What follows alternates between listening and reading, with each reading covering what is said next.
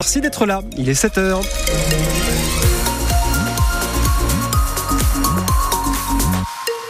L'info du 6-9, Anne Chauvet. Alors, les auditeurs ont des questions et vous, Laurent, vous avez des réponses. Bah oui, Laurent qui nous appelait ce matin à propos de cette D1504 dans l'Ain, là, qui est fermée euh, depuis Contrevaux jusqu'à Amberieu-en-Bugey. Alors, on a des infos. La route devrait rouvrir à partir de mi-mars. Voilà pour l'info. C'est ça une radio de service public. Ah, vous nous bravo, appelez, on a des- bravo. vous avez des questions, on a les réponses. Euh, la météo, ce sera du soleil en montagne, nuages bas en plaine ce matin, du soleil normalement pour tout le monde à peu près. Cet après-midi, 12 à 15 degrés pour les maximales en plaine. C'est un vote historique. La France va inscrire l'IVG dans sa constitution. Les sénateurs ont voté pour hier, euh, pour que la loi garantisse la liberté aux femmes d'avoir recours à l'avortement. Et finalement, les sénateurs et sénatrices ont largement euh, voté hein, en faveur de ce changement.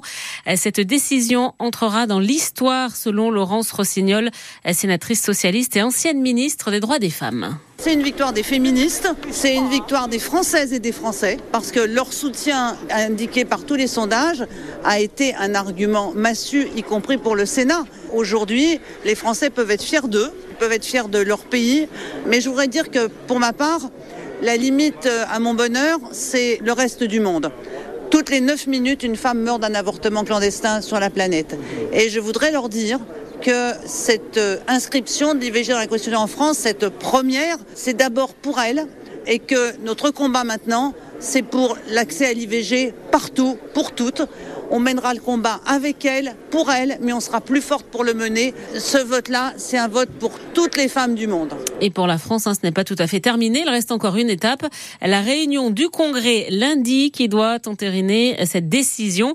Mais vu le nombre de députés et sénateurs qui y sont favorables, ça devrait être une formalité. Et la Constitution devrait donc être modifiée dès ce lundi.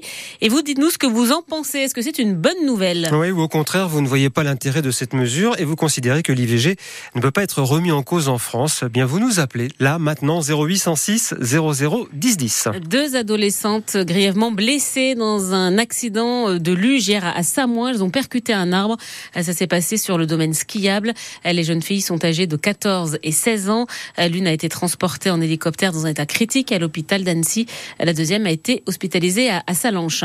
Un skieur meurt en hors-piste hier à Flaine. Cet homme de 68 ans aurait chuté sur une centaine de mètres dans un couloir très raide. Les secouristes n'ont pas réussi à le réanimer. Et puis une maison en feu hier soir euh, aux Marches, commune de Porte-de-Savoie. Un homme de 64 ans est gravement brûlé. Il a été hospitalisé à Lyon.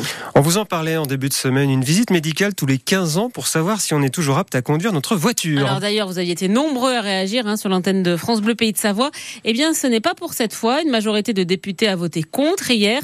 Cette mesure n'est donc pas généralisée, mais en revanche, désormais, chaque pays européen euh, peut décider de mettre en place cette visite médicale et ça ne sera pas contraire au droit européen.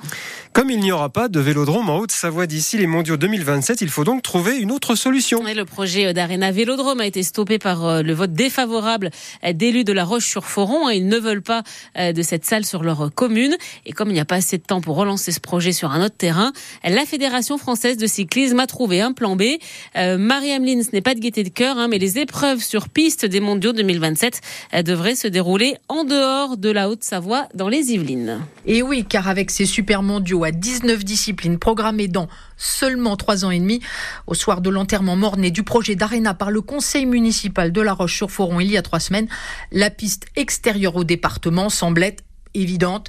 Aujourd'hui, elle est inéluctable, concède le président de la Fédération française de cyclisme, Michel Callot. construire un équipement euh, dans des délais euh, aussi courts, ça, en reprenant un projet euh, à zéro, ça devient très compliqué. Ça veut donc dire des épreuves sur piste ailleurs qu'ici. À ce jour, c'est l'hypothèse la plus évidente, c'est sûr. Et assez naturellement, Saint-Quentin est l'hypothèse numéro un. Vous l'entendez, rien d'officiel encore. Malgré tout, la décision définitive qui doit être prise en plein accord avec le conseil départemental de Haute-Savoie qui organise ces mondiaux avec nous prend soin de préciser Michel Callot. Cette décision ne peut plus tarder pour une raison toute simple. On doit rendre une copie assez précise de la répartition des différentes épreuves et plus globalement tout le schéma d'organisation pour le 30 juin. Donc tout ça doit être réglé dans les prochaines semaines. Et si cela se confirme, les pistards de 2027 courront sur un anneau olympique puisque le Vélodrome de 50 ans en Yvelines accueillera cet été les épreuves de Paris 2024. Les footballeuses françaises, elles, ont pédalé dans la semoule hier soir. Défaite 2 à 0 contre l'Espagne en finale de la Ligue des Champions. Dans le journal de 7h30, on entendra le sélectionneur savoyard des Bleus, Hervé Renard, pour qui il n'y a pas photo hein, entre son équipe et les Espagnols qui étaient largement au-dessus hier. Ouais alors c'est pas pour les bleus. Pour les hein. bleus ça Bah non, non, du coup, euh, c'est le carnaval de Chambéry. Ah C'est- oui. C'est samedi. Alors ça va être la fête hein, dans le centre-ville. hein. C'est toujours une très très bonne ambiance avec des chars, des danseurs, des musiciens, des acrobates. Et dans euh, les centres de loisirs, hein, mais des enfants euh, préparent leurs costumes. Exemple Baptiste Roux à la maison de l'enfance, le château du Taloueg à Chambéry-le-Haut. Le thème du carnaval de cette année, c'est roman d'aventure. Ziane s'active devant ses bouts de carton. Il ne reste que quelques heures pour finir. J'ai aidé à la construction des bras et des jambes. On a euh, pris un carton, après on a fait des plis un peu. Il y en a, ils ont bombé avec une bombe de peinture, argentée ou noire. Tout est presque prêt. Dernière étape pour Meriem. On va prendre euh, de la corde pour les accrocher ensemble et pour faire une sorte de déguisement euh, de robot. Un déguisement de robot car c'est un des personnages du roman choisi par le château de Taloueg. Le Magicien d'Oz, c'est une histoire sur laquelle nous on a voulu mettre en avant parce que c'est l'histoire que nos enfants connaissent le moins. Brahim, le directeur adjoint. On s'est aventuré aussi à leur raconter l'histoire, à faire des quiz donc euh, sur le roman du Magicien d'Oz et un peu en fait connaître l'histoire du Magicien d'Oz. C'est aussi d'apporter un petit plus culturel, un petit plus euh, découverte. Certains enfants ont même appris une chorégraphie avec danse et musique pour accompagner le char. Démonstration avec Ziane du tambour, sans tambour. Comme ça. Et pour l'entendre pour de vrai, il faudra attendre le deuxième carnaval la semaine prochaine à Chambéry-le-Haut. Voilà, mais le premier, c'est ce samedi en centre-ville.